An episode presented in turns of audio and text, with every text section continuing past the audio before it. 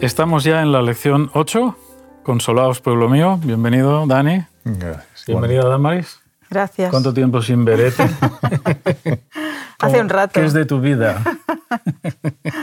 Avanza el trimestre, avanza. Avanza el trimestre, avanzamos nosotros con la ayuda del Señor. Mm. ¿Qué, qué título más... Este título a mí me abraza. ¿Ves? Si tengo que hablarte de lo que siento ahora, el consuelo, cuando todos hemos pasado momentos difíciles en la vida, en, las, en los que te has podido ver solo, incomprendido, abandonado, etcétera, etcétera, yo que sé cuántas cosas, ¿no? Y encuentras un oído. ¿Qué valor tiene esa persona que es capaz de poner el oído, ¿no? Para, ni siquiera para darte la razón, para darte cariño. Consolaos, pueblo mío. Cuántas preciosas promesas. El texto de memoria dice, súbete a un monte alto, ¿no? Eh, la idea es estar en un sitio con proyección, ¿no? Que pueda escuchar mucha gente. Anunciadora de Sion, levanta fuertemente tu voz. Anunciadora de Jerusalén, levántala, no temas. Di a las ciudades de Judá, ved aquí al Dios vuestro.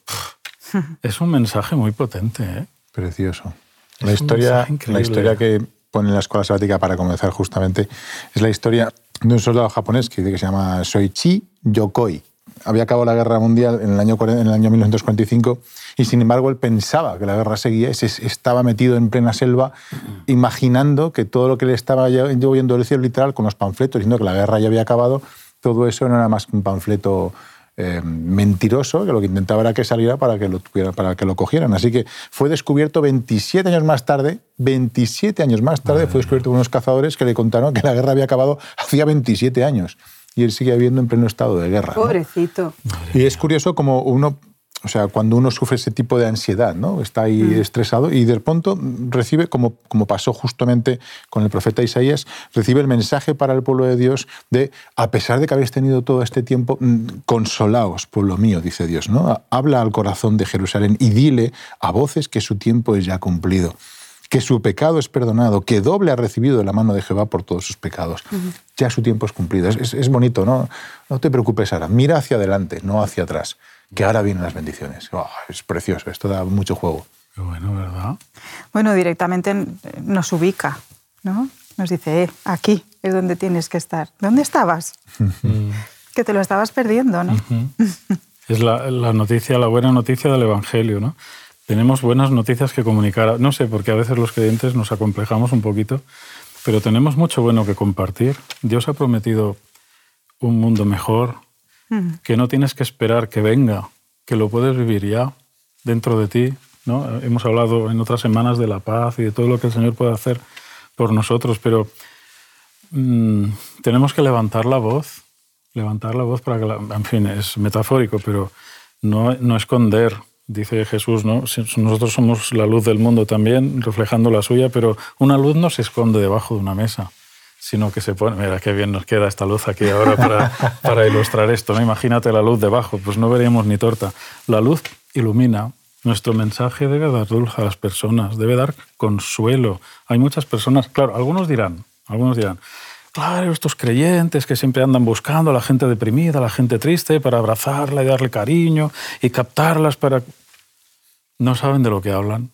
Nunca han pisado una iglesia, porque el día que la pisen verán que convivimos amigos con sus defectos, que tratan de hacer que su vida sea mejor, que nos ayudamos unos a otros. También actuamos mal, como todo el mundo, no somos mejores que otros, pero la iglesia es, es como un centro, ¿no? Eh, yo diría de, de alcohólicos anónimos. Bueno, nosotros somos pecadores, no, no somos mejores que otras personas. No tan anónimos. Y y no, no somos nada anónimos, porque tenemos un letrero en la puerta, ¿no? El Club de los Poetas Muertos. Bueno, es un fue- Aquí estamos los que estamos y entramos más. Entra, entra y descubre, ¿no? Las iglesias no son perfectas, pero están compuestas de personas con ganas de mejorar. Y precisamente estar en medio de otras personas que también están en un camino, en ese proceso que, que tú también estás, pues te hace ver eh, pues cómo eres, ¿no? Y te hace tratar de, de- de juntos poder llegar a, a Jesús de otra manera, ¿no? Y esas son las buenas nuevas que hemos de transmitir. Eh, Claro. De alguna manera, justamente es lo que habla la lección de esta semana. Consolaos, pueblo Consolaos, mío. pueblo mío. Nos consolamos entre nosotros recordando las promesas del Señor y al mismo tiempo cuando uno las graba en su corazón y las vive, las comparte con otros, porque generan esperanza, son buenas nuevas, son buenas noticias, así que tenemos un consuelo para el futuro que transmitir, cuanto más ahora en tiempos de crisis. Y tanto, y tanto. Las crisis simplemente son momentos en los que los corazones son más moldeables a esa voz del Espíritu Santo, a ese llamado, a ese de verdad que soy tu Padre, aunque no me conozcas, de verdad que yo estoy a tu lado, que te amo, te quiero y tengo para ti un propósito extraordinario. Entonces, son momentos para de verdad, ¿eh? en el que Dios está ahí, oh, me vas a dejar ahora, me vas a dejar, claro, es, es libre albedrío y yo no voy a actuar siempre y cuando tú no me dejes. Pero quizá en esos momentos de crisis, ahí es cuando la gente está más dispuesta a mirar para arriba. Así es. Ese es nuestro mensaje. Consolar a los demás para el futuro, para el presente que tenemos ahora, que es muy complejo, pero con esa visión profética de aferrarnos a esa promesa del Señor. De trascendencia, además. Así es. Podemos seguir comentando los textos que vienen después, porque el 9 es el que encabeza, digamos, la lección como leitmotiv, pero luego los textos que siguen del 10 en adelante, yo diría, ¿eh? He aquí que Jehová el Señor vendrá con poder y su brazo señoreará. Y he aquí que su recompensa viene con él y su paga delante de su rostro, la segunda venida. Jesús prometió volver. Vino una vez, nos mostró el camino, vivió como uno de nosotros, se puso en nuestros zapatos, ¿no? que se suele decir, andó en nuestra piel, volvió al cielo después de resucitado y está ministrando en nuestro favor todos los días. ¿no? Y aquí dice que volverá. Esta es, una promesa que encontramos repetida muchas veces en la palabra de Dios, en el Nuevo y en el Antiguo Testamento. El Señor vendrá con poder. Esta es la noticia que hay que dar. Dice, levántala, que ved, aquí al Dios nuestro. He aquí que Jehová el Señor vendrá con poder. Y su brazo señoreará. Hay un momento en el que Dios pues, pone fin a la historia de este mundo tal como la conocemos, para empezar una historia mejor. Una historia que él tenía planificada desde el principio y que el enemigo truncó. Truncó pero que estaba ya planificada. simplemente volveremos otra vez a lo que Dios tenía en su mente, en su corazón, cuando creó a la primera pareja. Recuerda un poco este texto, el de Apocalipsis. Aquí vengo pronto y mi galardón conmigo para recompensar a cada uno según sea su obra. Pues este es el, texto, su paga delante de su rostro. El versículo 11 es, podemos, en fin, leerlo un poco entre los tres porque hay unos cuantos textos muy bonitos. Podemos ir combinando y comentando. ¿Te avanzas tú con el 11? El versículo 11 eh, dice, conduce a su rebaño como un pastor. Mm. Lo va reuniendo con su brazo, lleva en su regazo a los corderos, va guiando a las que crían. Es como que está pendiente del momento de cada uno, el momento de vida que está pasando cada uno y, y según su momento lo va llevando, le va dando lo que necesita a cada uno. ¿Cómo no lo va a estar si es el que da la vida? Así es. Es que a veces se nos olvida. ¿eh? ¿Quién nos conoce mejor y lo que necesitamos? Qué bueno. Y luego entra el texto bíblico en una especie de reflexión muy parecida a la respuesta que Dios da a Job cuando al final de los discursos de los amigos y de sus propias diatribas mentales, pues eh, le dice, a ver Job, vamos a sentarnos y, conversamos. ¿no? Y empieza a hacerle preguntas. ¿Podemos seguir con esto? ¿Quién midió las aguas con el hueco de su mano y los cielos con su palmo? Con tres dedos juntó el polvo de la tierra y pesó los montes con balanza y con pesas los collados. ¿Quién enseñó al Espíritu de Jehová o le aconsejó enseñándole? ¿A, quién pidió consejo para ser avisado? ¿Quién le enseñó el camino del juicio o le enseñó ciencia o le mostró la senda de la prudencia? ¿Cuántas preguntas antes de las respuestas? ¿eh? Sí, ¿no? Porque es como... E, e, es la visión del trono de Dios de otra manera, ¿no? Como que Dios le hace preguntas a Job. Es muy, muy bonito el libro de Job en relación a esto porque no, no le desvela ese conocimiento que nosotros tenemos de esa conversación, de Satanás, nada. Cuando Dios responde, dice, mira, ¿sabes qué pasó? Que vino Satanás por aquí, que sabía que te iba a fastidiar, yo me adelanté. No, nada, nada. le empieza a hacer preguntas a Job. Tú estabas cuando hice los copos de nieve y los cristales. Aquí es un poco lo mismo, pero... Dios de detalle. Sí, pero por darnos la seguridad. escucha, eh, Carlos, Damaris, yo soy el creador. O sea, no, no dudes más. Tengo todo el poder. Y el control. Y el control. sí, señor. no tengáis miedo, ¿no? Me gusta cómo sigue, que dice, ved lo que son las naciones. Una gota que se escurre de un cubo. Una gota. Un grano de tierra en la balanza. Ved lo que son las islas. Una mota de polvo en un peso.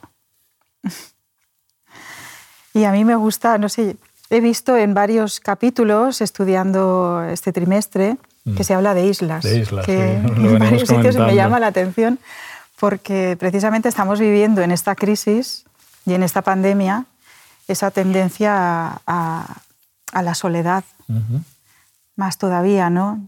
Ya antes en este mundo pues cada vez había más personas viviendo solas.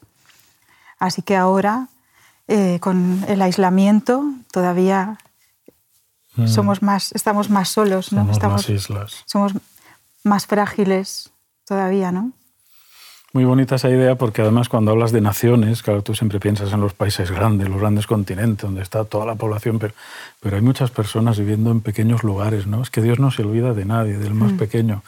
Dios es el Dios de los pequeños detalles, el que dijo, mira, que tengo aquí además, que si tuviéramos fe, ¿no? Como un grano de mostaza, lo más pequeñito, lo más pequeñito. Mira Esto se es hace pequeño, ¿eh? un gran árbol. Yo cuando vi la primera vez un granito de mostaza, tantas veces que lo hemos dicho en la Biblia, ¿no? Dije, qué pequeñito es esto, ¿no? Y cuando ves el árbol, lo, lo grande que se hace, Dios es el Dios del detalle, de lo pequeño, de lo microscópico. Es que no se pasa a nadie. Personas que vienen a este mundo y mueren nada más nacer, es que Dios las tiene en su registro, en su corazón, en su mente. A Dios no se les... ¿Cómo, cómo podemos pensar que el Dios que ha hecho todo el universo, que nuestro propio cuerpo es un universo, cuanto más pequeño nos pudiéramos hacer, más nos perderíamos dentro de este cosmos que es nuestro cuerpo, ¿no? Que todavía están descubriendo cosas más pequeñas de las que pensaban que eran lo más pequeño que había, ¿no? Es, es el Dios de esos detalles. ¿Cómo? Esto da mucha seguridad, ¿no? Desde luego.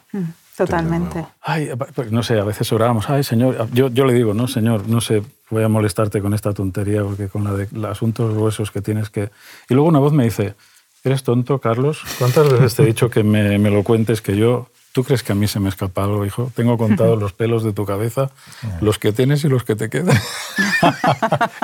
Y los que tendrás. Y los que tendrás. Ay, ay, ay, ya me- Vámonos tendrás. todos a Turquía y arreglamos el asunto de los El cielo, pelos. el cielo. En el cielo. Bueno, también, una buena melena en el cielo ahí estaría bien. Bueno, muy, muy inspirador este texto, ¿eh? El de las islas, qué, qué bonita esta idea, aunque sea como una, como una mota de polvo, ¿no? Sigue, seguimos más un poquito aquí. que dice así, el Líbano no da abasto de leña, los animales no dan abasto de víctimas, ante él nada son las naciones, las tiene por nada de nada. ¿Con quién compararéis a Dios? ¿A qué imagen lo asemejaréis? Este versículo enlaza muy bien con el versículo 25 que dice, ¿a qué pues eh, me haréis semejante o me compararéis? Es una idea que se repite y en la forma de escribir de los hebreos ya sabéis que la repetición es una forma de dar importancia a algo, ¿no?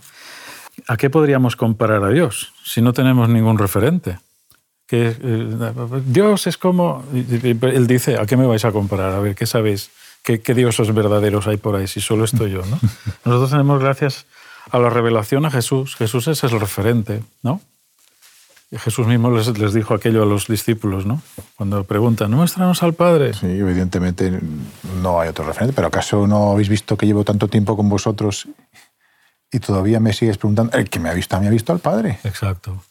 Es que eh, nos, nos hallamos ante esa situación de, en esta época, claro, en esta época, no, no tenían la suerte, la bendición que tenemos nosotros de tener a Jesús. Podemos explicar a Dios a través de Jesús o entender de Dios lo más importante que es su carácter. Pero toda aquella, toda aquellas, todas aquellas personas de aquellas épocas no tienen ni ese referente ni saben cómo... Y, y Dios pone el dedo en la llaga, ¿no? ¿A qué me vais a comparar? A ver, ¿qué- ¿quién hay como yo? No, no hay parangón, no hay parangón. Seguimos, seguimos. Aquí entramos en el tema de la idolatría también, que es muy interesante. Dice, el artífice prepara la imagen de talla, el platero le extiende el oro y le funde cadenas de plata. El pobre escoge para ofrecerle madera que no se apolille. Se busca un maestro sabio que le haga una imagen de talla que no se mueva. No sabéis, no habéis oído, nunca os lo han dicho desde el principio, no habéis sido enseñados desde que la tierra se fundó. El Señor está sentado sobre el círculo de la tierra, cuyos moradores son como langostas. Él extiende los cielos como una cortina, los despliega como una tienda para morar. Él convierte en nada a los poderosos y a los que gobiernan la tierra hace como cosa vana. Como si nunca hubieran sido plantados, como si nunca hubieran sido sembrados, como si nunca su tronco hubiera tenido raíz en la tierra. Tan pronto como sopla en ellos se secan y el torbellino los lleva como jarasca. Esto que parece que da un poco de miedo está escrito para darnos seguridad en el poder de Dios como creador. Me hace mucha gracia esto de las langostas porque me recuerda a la niñez, ¿no? Ahora ya ando un poco por el campo, pero cuando andabas por ahí saltaban un montón de saltamontes, ¿no? En otras versiones dice saltamontes, la, la, langosta es como un poco más gruesa, ¿no? Pero saltamontes. Y no porque Dios nos ningunee, pero sí para que nos ponga en su sitio. A veces Dios expresa así para ponernos en nuestro lugar. No porque no nos dé valor, porque Jesús hubiera muerto por una sola persona. Pero un poco por decir, a ver, vosotros en vuestro lugar, yo en el mío, os va a ir mejor, ¿no? Especialmente hemos venido hablando del orgullo, así que ese, ese tema está ahí todavía. Dios nos ayuda a ser humildes, no, no os vengáis arriba. Muy interesante, muy interesante. Seguimos. Estábamos el 25 que lo hemos mencionado, ¿no es cierto?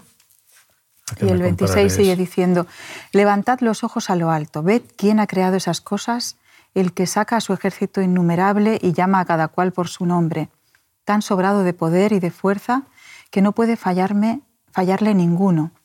¿Por qué afirmas, Jacob, y andas diciendo, Israel, mi conducta está oculta al Señor, mi Dios pasa de mi causa? ¿Os recuerda eh, esto del nombre de, Él cuenta su ejército a todos llamas por, por, sus nombres? ¿Os recuerda algún relato del Nuevo Testamento donde Jesús se interesa por el nombre de alguien? de los espíritus que estaban endemoniados de los gadarenos. me llamo, ¿no? No quisieron darle el nombre. A mí me gusta esta imagen de Dios que está eh, pues, muy pendiente de los detalles, ¿no? Sabe cómo nos llamamos. Eh, es, es el Dios pendiente de las cositas pequeñas. No, no, se le escapa nada. Nos conoce por nombre, eso es importante. A, mí me, me, incomoda mucho conocer tanta gente, como tengo tan poca memoria, cuando dicen, ay Carlos, qué gusto verte otra vez. Yo pienso, oh, ¿cómo se llamaba? y no sé decirle el nombre, es como muy feo, ¿no? o a veces llamo por teléfono y estoy tan despistado que se me olvida a quién estoy llamando. Y, hola, ¿qué tal? A ver si reconozco la voz. Estos despistes a mí me llegan. Pero Dios sabe mi nombre, eso es tan bonito. Cuando llegas a un sitio y no, te, no conoces a nadie y alguien te dice, hola Damaris, bienvenida, y tú dices, ¿cómo? ¿Cómo sabe mi nombre? Es muy agradable eso. Es bonito. Bueno, puede ser sospechoso también, ¿no? en esta sociedad. ¿Nos quieren vender algo? Pero es bonito, ¿no? Es bonito. En, algunas iglesias, ¿te acuerdas? Eh, me acuerdo de la International Church en Barcelona, llegaba gente de, todos los, de todas las iglesias, porque era una iglesia así como muy abierta, y la gente llegaba y le ponían una etiqueta. Díganos su nombre. Y entonces le, le pegaron una etiqueta y ponía su nombre. Entonces la gente se saludaba y se llamaba por el nombre. Porque claro, no se conocía a nadie. Es muy bonito eso, ¿no? Conoce a todos por su nombre. A mí me gusta este, este aspecto de, del detalle de Dios, ¿no? No se le pasa nada. No se le pasa nada. ¿Seguimos? Dice, ¿no lo sabes? ¿No has oído que el Señor es un Dios eterno, creador de los confines de la tierra? No se cansa ni desfallece, su inteligencia es inescrutable. Y aquí viene un texto que es de mis favoritos, y dice, da fuerza al cansado, aumenta el vigor de los débiles. Los jóvenes se cansan y se agotan una y otra vez, tropiezan los mozos, recobran en, cambio su fuerza los que esperan en el Señor, alzan su vuelo como las águilas, corren pero no se cansan, andan y no se fatigan. Mm. Para mí cobró especial relevancia este texto que habla de las energías humanas, ¿verdad? Cuando pasé por, unos, por un tiempo en el que me faltó el hierro. Y ahí es donde experimentas ese cansancio, ¿no? ese, que no tienes fuerza, que te faltan las energías. Y bueno, pues eh, sigues, sigues, porque el cuerpo está creado de una manera majestuosa porque se regenera y sigue y sigue avanzando y se adapta a las circunstancias y claro, yo pues seguía, seguía, seguía cumpliendo con mis obligaciones hasta que, bueno, te haces una analítica y dices, ¿qué está pasando, no? Que te falta hierro, que te tenemos que poner cuatro bolsas de sangre. Y dices, uff, vale, venga. Que te podías haber muerto durmiendo, te dicen. sí, sí, que te dicen, te dicen, oye, cuidado, ¿no? Entonces ahí es donde te das cuenta y dices, madre mía, fíjate ese cansancio que yo arrastraba. Y en esa época donde yo tenía que seguir, seguir, este texto me, dio vigor, eh, me habló de esas energías que solo Dios sabe dar. Ni siquiera los jóvenes, ¿no? Que dice, los jóvenes también se cansan, cuidado. Los también se cansan. Nada que ver esa energía que conocéis juvenil con la energía que da Dios, ¿no? Con ese poder, Qué esa bonito. fuerza. Los que esperan en Jehová tendrán nuevas fuerzas. Porque esto puede ser una promesa, pues literal. En tu caso, pues tú sentiste que el Señor te daba las fuerzas más allá de lo que tu cuerpo humanamente podía haber resistido en condiciones, en esas condiciones, ¿no? Pero en lo espiritual también nos cansamos, ¿no? A veces el que espera desespera. Estamos esperando que regrese el Señor y van pasando años. Yo me voy haciendo mayor. Un día me, me darán nietos y yo, yo no quiero nietos, ¿no? pero no porque no los quiera. Es que digo, es que Señor, ven ya, yo nietos, ¿para qué? No. Luego, luego los adoraré, pero de entrada digo, caray, me voy haciendo Que mayor. venga Jesús ya, ¿no? Que venga Claro. Jesús ya. Eh, Eso puede cansar también, ¿no? Agotar. Pero nuevas fuerzas, ¿cómo se adquieren las nuevas fuerzas? Mm. ¿Cómo? Pasando tiempo a solas con Dios. No hay más. No hay más. No hay más. No hay más. Muchas veces queremos encontrar fuerzas en cualquier otro elemento, pero finalmente aquello que nos motiva, que nos, Sí. que nos da la fuerza interior para continuar es cuando pasamos nuestros tiempos a solas con Dios. Así es. En nuestro tiempo en el que volcamos toda nuestra ansiedad, nuestra preocupación, nuestras inquietudes pasadas, presentes o futuras delante de la mano de aquel que nos ha creado, que las conoce mejor que nosotros mismos y que tiene la solución oportuna para todas y cada una de ellas. Sí, Señor. Solamente así encontramos verdadera paz, descanso, fuerzas y vigor para volver a levantarnos por la mañana y enfrentar un nuevo día, de la mano de Dios. Así es, así es. Qué importancia es la vida espiritual personal, ¿verdad? Hablábamos también del culto familiar, pero no podemos descuidar la parte personal, la parte personal, el contacto íntimo con Dios. Eso es ahí cuando, como tú dices muy bien, tenemos nuevas fuerzas y levantamos águilas, el vuelo como las águilas, ¿no? Eh, Me gusta eso, estar un poco, un poco por encima de los problemas. Eso es fenomenal. La experiencia, yo no he volado mucho ¿eh? en la vida, he cogido pocos aviones, digamos, hay otros que viven todo el día en el avión, pero la sensación cuando vas a varios miles de metros arriba, ¿no? que dices, qué tortazo me voy a pegar si me caigo, que lo ves todo tan pequeño, ¿no? que dices, ¿no, ¿no os pasa que físicamente esa lejanía te da como una perspectiva distinta de tu vida? Es un fenómeno extraño ¿no? del cerebro, ves todo ahí y dices, si tomo un poco de perspectiva, eh, eh, alas, volar, toma perspectiva, Carlos, yo te doy fuerzas, verás, te voy a, te voy a levantar.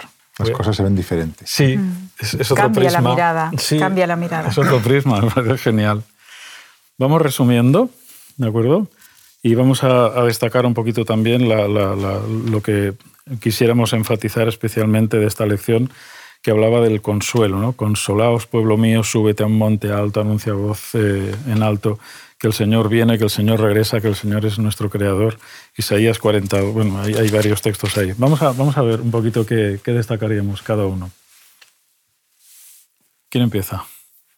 A mí, a mí me gusta mucho, resumiendo un poquito, ¿no? Bien. Cómo Dios habla, pasar de la devastación a la consolación. Sí. Cómo está el pueblo devastado y cómo Dios te está hablando. Primero, olvídate de otros dioses, olvídate, nadie más va a poder hacer lo que yo te propongo. Y ahora, si te olvidas y vienes a mí, te voy a dar la consolación que necesitas para llegar hasta el éxito, ¿no? hasta donde Dios quiere que lleguemos. Y evidentemente, pasar de la devastación a nivel de pueblo, a nivel de colectivo, pues siempre como es que se difuminan un poco más las promesas. Pero cuando eso lo aplicamos a nuestra vida personal, a nuestras, a nuestras luchas personales que todos cargamos, ¿no? a nuestras improntas, a nuestras heridas, nuestras ventanas killer o como queramos llamarle, ¿no? que todos cargamos, pasar de esos momentos de devastación que han marcado nuestra vida a esos momentos de consolación que Dios nos promete, nos da un nuevo aliento, nos da una nueva, eh, nuevas eh, ganas de seguir enfrentando lo que el Señor tenga por delante para nosotros, sabiendo que de su mano, solamente de su mano, vamos a poder obtener la victoria. Qué bueno. Entonces has mencionado este texto que es- es- tiene especial significado para ti, ¿no? No sé si a lo mejor redundo en algo que has dicho, pero eh, las nuevas fuerzas en una época de tu vida, eso es un texto que te aportó fuerza y consuelo, ¿no? Claro. Eh, precisamente yo me quedo con, con ese, ese acompañamiento Mm. de Dios todo el tiempo, que es ese consuelo, es esa paz, es esa tranquilidad, esa fuerza que te da el, el saber que, que está a tu lado. Eh, la vida cambia de significado. Ujú. Que bueno, yo me quedo con el, el 40, versículo 2, que está también en la lección, que dice, decidle a voces, ¿no? Jerusalén, al corazón de Jerusalén. Me gusta hablar al corazón de Jerusalén. No, no, solamente una cuestión intelectual, es una cuestión afectiva también, muy importante. Siempre está ese equilibrio perfecto en la palabra. Decidle a voces que su tiempo es ya cumplido, que su pecado es perdonado, que doble ha recibido, doble de perdón, ¿verdad? Quizá por la envergadura del pecado que ha cometido el pueblo de Dios, que es, tremenda la situación moral y ética de, del pueblo en este tiempo. Ha recibido de la mano de Jehová por todos sus pecados. El perdón de Dios es generoso, o sea, no, no, no tiene... El único freno del perdón de Dios es nuestro orgullo, el único. Aunque como algunos autores dicen respecto al doble, ¿no? Sí, no, es el doble, sino doblado. Sería la mitad, ¿no? Sí, autores. doblado, doblado. Qué bueno. Es la mitad de lo que... El doble de gracia. Que el Señor nos ayude. La semana que viene hablamos de servir y salvar. Qué privilegio, ¿no?